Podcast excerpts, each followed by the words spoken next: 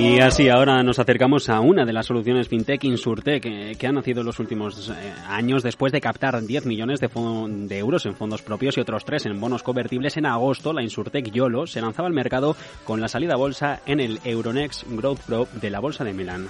Questo quindi ha spinto a costituire YOLO con questo obiettivo ambizioso di accelerare. Y entonces las intenciones, decía el día del estreno el consejero delegado Gianluca De Covelli, pasaban por ser la gran solución tecnológica para identificar los intereses del consumidor. Desde entonces, desde que se estrenaron, la tecnológica se ha revalorizado cerca de un 4%, lo que supone un espaldarazo a la estrategia y también al modelo desarrollado por esta startup que va ya camino de los seis años de operativas, con el foco puesto en la internacionalización y para la que España, ojo aquí, juega un papel preferente. Luis Oliveira, responsable para España de YOLO. ¿Qué tal? Muy buenas tardes. Hola, buenas tardes, Javier. Con la salida a bolsa cumplen un hito dentro de su plan estratégico. Tienen grandes accionistas. Si no me equivoco, son General Italia con algo más del 15% y otros Venture Capital, Neva, Primo. Eh, los cofundadores Simone Ranucci y Gianluca De Covelli cuentan con cerca del 9% del capital. ¿Hay gran interés de los fondos por este modelo de negocio? Sí, yo creo que obviamente hemos demostrado con esta salida a bolsa que hay un interés de los fondos en este modelo de negocio y en una empresa como la nuestra. Eh, ten en cuenta que el momento en el que salió eh, a bolsa en, agosto, cuando estábamos en, en, los inicios de la guerra de Ucrania, eh, con todos los problemas de inflación, la crisis energética, etcétera, y un, cierto paso atrás de los fondos eh, respecto a startups y demás, hombre, pues captar esta cantidad de fondos tan relevante y tener el espaldarazo, como has dicho, de de grandes compañías en el mundo de los seguros y bancos como Intesa San Paolo, como Generali, fondos de inversión especializados en startups, en Insurtech y en FinTech, hombre, yo creo que demuestra que, claramente existe interés en este modelo. Si nos fijamos en cuentas, eh, no se puede obviar la pérdida con la que se cerró el ejercicio pasado de más de un millón de euros. Eh, Covelli decía que, que no esperan un equilibrio en números hasta 2024, proyecciones que imagino que siguen vigentes. Sí, hombre, yo creo que todavía el ejercicio 2023, que es el que en el que estamos ya prácticamente y en el que estamos encarando, eh, es difícil todavía eh, ir a números a números negros, ¿no? Lógicamente somos una startup, somos una startup eh, ya en fase de scale up, una startup bien financiada. pero todas esas inversiones hay que recuperarlas en, forma de, ingresos y de beneficios. lógicamente, eh, estas compañías de una base tecnológica tan fuerte como la que tenemos nosotros requieren esas inversiones. Y estamos en un terreno en el que no es fácil eh, destacar y, bueno pues llegar a esos objetivos que tenemos que por ahora bueno pues estamos en, el, en el track que nos hemos marcado cumpliendo la estrategia que hemos definido cumpliendo con nuestros inversores y yendo para adelante. A punto de cumplir tres años por la división española la inyección última de capital que han tenido ha sido de 13 millones de euros eh, en ¿en qué lo van a, en qué lo van a utilizar esto conseguido con el mercado? Hombre, ya me gustaría a mí que los 13 millones vinieran solo para nosotros en España, ¿no? No, para tenemos un proyecto de internacionalización muy grande.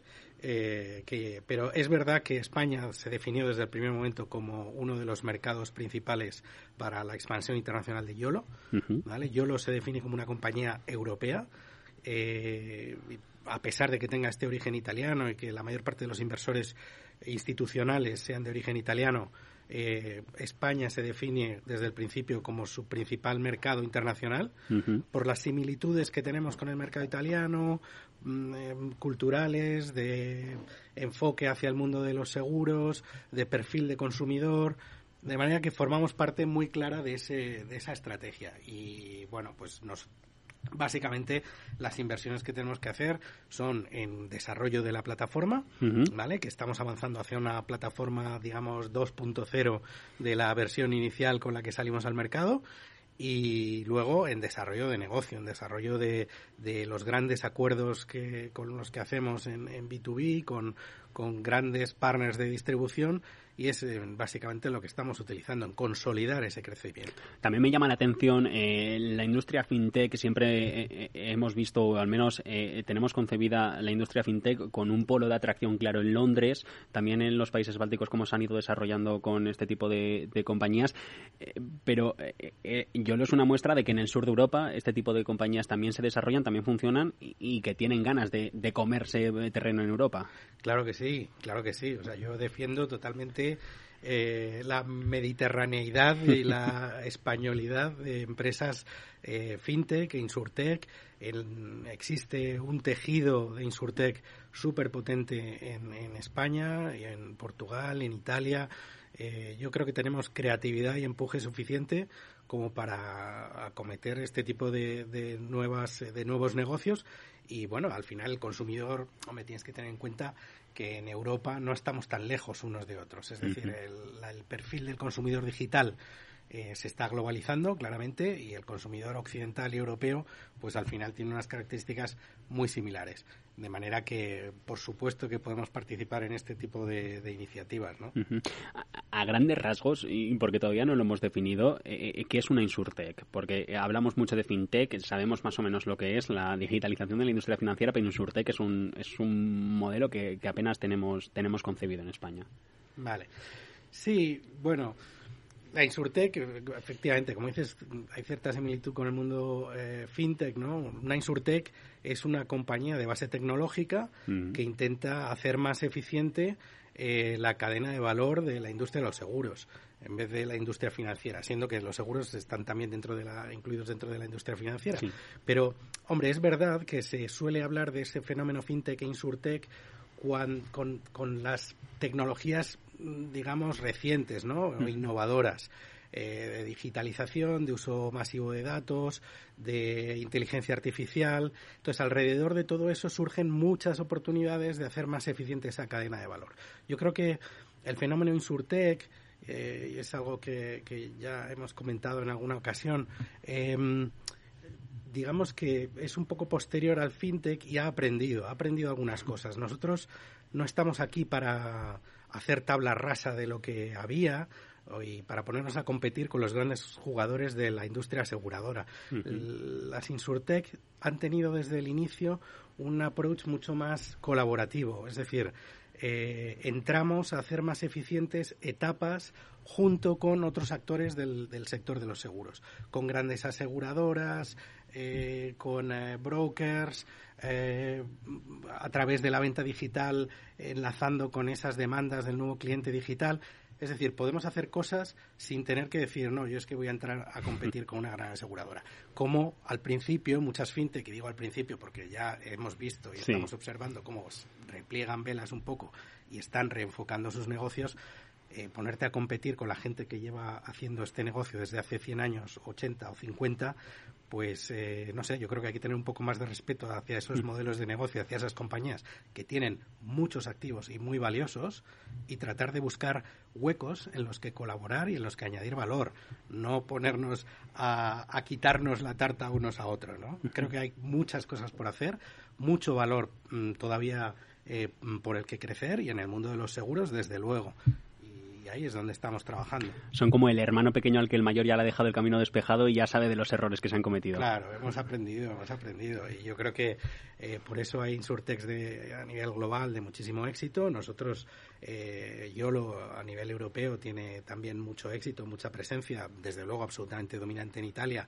pero también, eh, como te digo, el camino que estamos emprendiendo en, en España, en UK, en países del este, yo creo que bueno, pues eh, tenemos muchas oportunidades de hacerlo muy bien y esa es nuestra intención.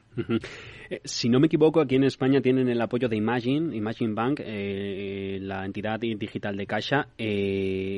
¿Con qué tipos de clientes más allá de esta catalana cuentan en nuestro país? No sé si hay algún nombre propio que pueda, que pueda ir dejando. Sí, bueno, nosotros aquí en España tenemos un enfoque muy B2B, de enfocarnos en trabajar para otros negocios eh, no tenemos un enfoque B2C, no vamos al consumidor final, sino que somos una plataforma tecnológica que podemos ofrecer a partners de distribución, como es en este caso Imagine, Imagine Bank, ¿vale? Ofreciendo bueno, pues nos conectamos con ellos de manera que ellos pueden ofrecer a sus clientes seguros que se distribuyen a través de nuestra plataforma. O, eh, u otro caso, por ejemplo, con el que estamos eh, a punto de, lanzar al mercado, que es Santa Lucía, con quien colaboramos con el Departamento de Innovación con, marca blanca, es decir, ellos eh, usan nuestra tecnología para poder ofrecer, en este caso, microseguros eh, de deportes, que es con el que nos vamos a lanzar, eh, de manera digital. ¿Vale? Y nosotros ayudamos pues a digitalizar el producto, a meterlo en un, en un, en un flujo de venta optimizado, y bueno, pues ese tipo de clientes son los con los que estamos trabajando. En cualquier caso, son soluciones complementarias con el producto tradicional que todos entendemos como un seguro. Sí, hombre, yo creo que a estas alturas ponernos a, revolucionar el mundo de los seguros es complicado. Entonces, eh, yo creo que, como te decía, existen oportunidades de hacer cosas mejor y es en lo que estamos. Y entonces, eh, efectivamente, estamos complementando eh, en casos puede ser un producto de la propia compañía de seguros que nosotros se lo digitalizamos, puede que le falte algún producto como eh, que pueda ser novedoso en el mercado o eh, digamos que esté más de moda en el momento, como pueden ser ahora, por ejemplo, los seguros de mascotas, pues nosotros podemos traer productos que tenemos en Italia ya digitalizados, totalmente dispuestos para ser puestos en venta digital a alguien que quiera ofrecerlo, ¿no? Pues con esto nos quedamos, vemos hacia dónde vamos. Luis Oliveira, responsable para España de Yolo, muchas gracias por este rato de radio, por haberse acercado a los estudios de Capital Radio en Madrid. Eh, un saludo y feliz año. Muchas gracias, pues feliz año para ti también, un placer estar con vosotros. Y nosotros actualizamos la información en los próximos minutos con Laura Eras y seguimos en este mercado abierto, el último, el último mercado abierto de martes, no se vayan.